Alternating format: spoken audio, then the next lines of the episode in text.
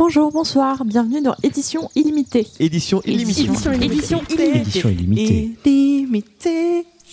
On est là pour vous parler du livre, mais un peu rapido parce que c'est l'été et que les filles sont en train de préparer le barbecue et que ça va chauffer vite et qu'on n'a pas trop le temps.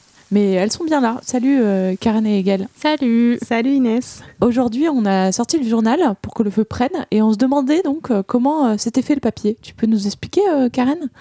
Alors, euh, le papier, c'est tout simple, c'est une matière fabriquée à partir de fibres de cellulose végétale. Et la cellulose, c'est un glucide qui est le principal constituant du bois.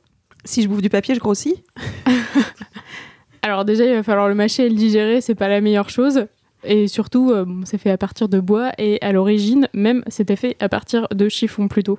Euh, ça a commencé en 105 après Jésus-Christ et ça a été découvert en Chine sous le règne de l'empereur Oti, que vous connaissez sûrement pas. Et euh, c'était même son ministre de l'Agriculture qui a conçu une pâte à papier fabriquée à partir de vieux chiffons, d'écorces et de filets réduits en bouillie. Euh, ensuite, il a préconisé plutôt l'utilisation de fibres de bambou, euh, d'écorces de mûrier et surtout du lin et du chanvre. Et donc tout ça, c'est jusqu'au 8e siècle resté en Chine et un peu au Japon, donc c'était vraiment leur secret de fabrication. Sauf que en 751, les Chinois ont subi une défaite à Samarcande, qui est une ville de l'actuel Ouzbékistan, pour vous situer un peu plus.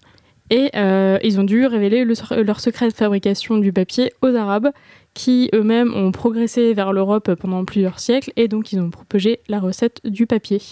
Ça s'est fait, cela dit, assez lentement, parce qu'il faut attendre le début du XIVe siècle pour que le papier apparaisse en France. Et euh, après, c'est au XVe siècle que l'invention de l'imprimerie va booster la production de papier. Mais là, c'était un beau cours de géo, mais on n'a pas trop trop le temps. Euh, donc en gros, il suffit que je tranche des fines lamelles de bois pour avoir du papier. Alors non, la recette du papier, c'est un peu plus compliqué. Donc euh, on va faire un petit pas à pas.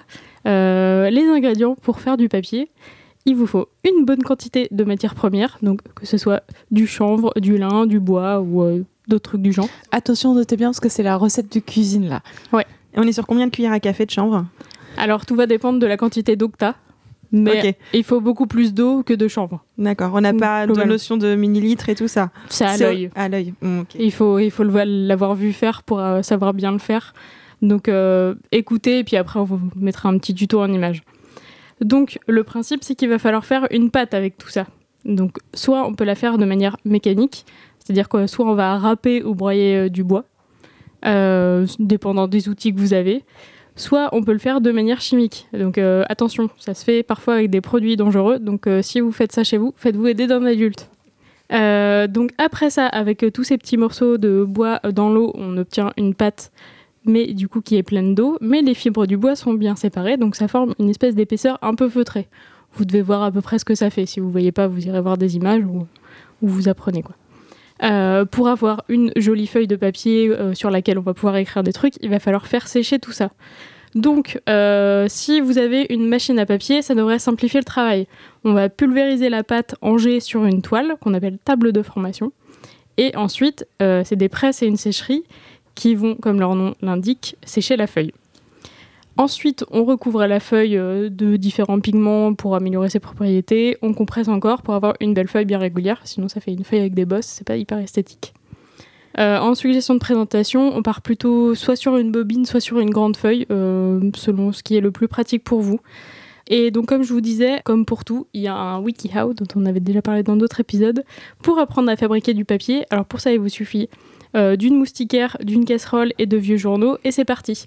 Mais est-ce qu'à un moment, il y a quand même du yuzu dedans? Parce que là, ça a l'air mal barré pour Stop Chef, non? Bah euh, ça c'est si tu veux un peu pimper ta feuille, euh, tu peux faire vraiment de la feuille personnelle à ton goût. Tu peux euh, rajouter des graines, des colorants, euh, tout ce que tu veux dedans et ça sera ton papier personnel. Pour accompagner nos merguez. Exactement. Et du coup c'est grâce à tous ces agents que tous les papiers se ressemblent pas. Bah oui, parce que du coup, il y a le papier toilette euh, qu'on connaît tous, le papier de verre, les feuilles à rouler euh, de différentes tailles. Alors oui, il y a ça, mais euh, moi je voulais surtout parler de différents types de papier utilisés dans l'imprimerie, vu que c'est plutôt ça notre secteur. On a déjà parlé du PQ dans l'épisode sur le recyclage des livres, mais euh, on n'en fera pas grand-chose ici. quoi. Du coup, le papier qu'on utilise généralement pour les imprimantes et photocopieurs euh, chez nous, c'est du papier qu'on appelle du papier non couché, qui fait environ 60 à 90 grammes par mètre carré. Ce grammage, c'est euh, ce dont on sert pour, euh, pour définir le papier, mais ça définit pas seulement son épaisseur. selon les matériaux, donc selon qu'on utilise du bois ou du chiffon ou d'autres choses, et selon les produits présents et le type de fabrication. On peut avoir deux papiers ou cartons de même densité, donc deux papiers par exemple à 90 grammes par mètre carré, mais qui auront des épaisseurs différentes. Et on va devoir faire attention au grammage selon ce qu'on imprime. Euh, vous avez sûrement déjà essayé chez vous d'imprimer euh, une jolie photo que vous aviez prise avec votre appareil photo numérique sur du papier d'imprimante. Ça t'est arrivé, toi, avec tous tes selfies que t'as voulu imprimer l'autre jour? C'était ça? Bah ouais, un peu. Et en fait, euh, bah, j'ai juste récupéré des feuilles un peu gondolées avec une qualité d'image un peu dégueu. Donc, c'est pas la solution idéale. Et pourquoi ça fait ça? Parce que moi aussi, ça marche jamais, je comprends pas. Bah, du coup, euh, à la base, on avait un papier où il y avait, euh, où il y avait encore beaucoup d'eau dedans qui faisait pas vraiment une feuille. Si tu remets trop d'encre dans pas assez de, de papier, bah, ça te fait une feuille toute gondolée parce qu'il y a trop de liquide dedans. Quoi. Donc, la solution, c'est de prendre du papier avec un grammage un peu plus important. Ou alors, ce qu'on appelle souvent du papier glacé, mais ce qui est en fait un terme complètement erroné. Et en fait, on doit dire du papier couché. Du papier couché, c'est un papier qui a été euh, bien étalé, bien lissé et qui est souvent euh, brillant. Euh, donc ça, c'est le papier qu'on va utiliser pour, pour des impressions avec un peu plus de, de couleurs généralement. Ensuite, on a des papiers écologiques. Donc, pour être qualifié d'écologique, il faut qu'ils soient fabriqués à partir de bois issus des forêts certifiées FSC, qui est le Forest Stewardship Council, le système de certification forestière le plus reconnu au monde, parce que la majorité du papier est fabriqué à partir de bois. Et, euh, donc, tout ça, ça respecte des critères environnementaux et sociaux assez rigoureux. Euh, ensuite, le papier recyclé, que vous voyez souvent sur, euh, qui sert pour les journaux qui est un peu, un peu grisâtre. Lui, il doit être fabriqué avec 60 à 100% de papier recyclé. Donc, c'est une chaîne sans fin, le papier, en fait.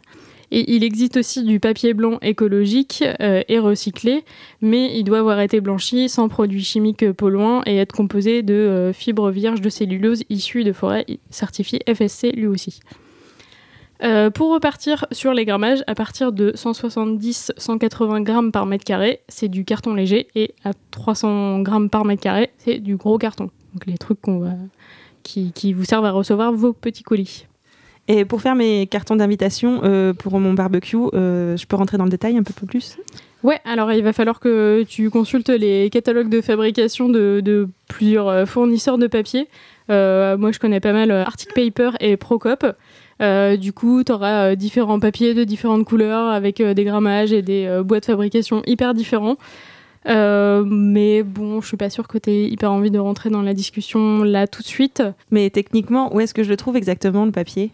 Alors, il va te falloir un peu de place parce que souvent le papier c'est euh, livré soit en très grosse bobine, soit en très grand feuillet. J'ai la place chez moi, ça tombe bien. 15 mètres carrés, bim. Et puis, euh, ouais, du coup, t'as as, la grosse imprimeuse aussi euh, pour. euh, Moi, bien sûr. Ok, bah nickel. Donc, euh, selon le type de machine euh, que tu as chez toi, euh, ben, tu choisis des bobines ou des feuillets. Et alors, il y a différentes classifications, enfin, nomenclatures de, des formats papier. Alors, vous connaissez sûrement les formats A4, A5, euh, B10 et tout ça. Ça, c'est une des nomenclatures. Il y a aussi une nomenclature américaine avec des noms type Quarto, Fullscape, Post, Letter. Plus traditionnellement en France, dans l'imprimerie, euh, on utilise des grandes feuilles et ensuite pour faire des livres, on va parler soit de, euh, de feuilles euh, pas du tout pliées, dites in folio. Si on les plie en deux, on dit du in quarto, donc ça fait 4 feuilletés, 4 feuillets, 8 pages. Des feuilletés. T'as la dalle Non, mais c'est bon, le barbecue est bientôt prêt, t'inquiète. Des petits feuillets et euh, ainsi de suite. Donc euh, in octavo, c'est plié 3 fois, ça fait 8 feuillets et 16 pages. Euh, in 16, plié 4 fois, 16 feuillets, 32 pages. C'est des trucs qu'on apprend euh, beaucoup quand on fait de la fabrication.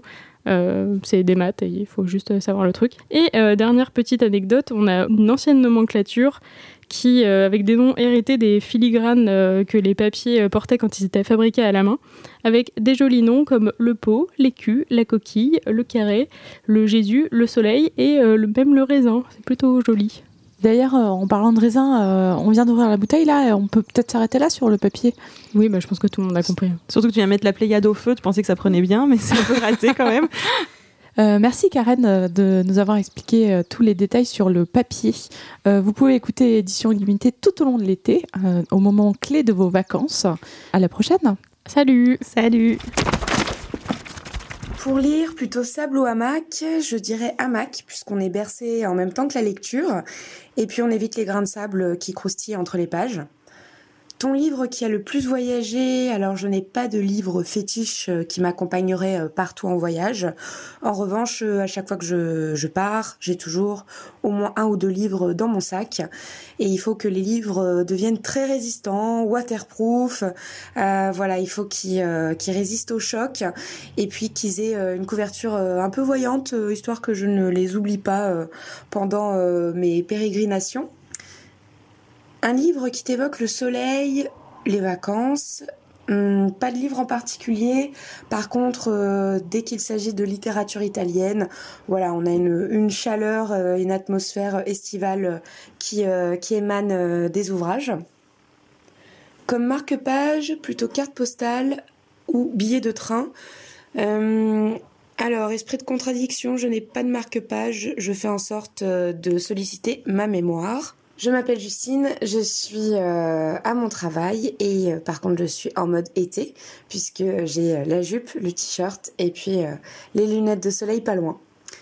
C'était édition illimitée de l'été.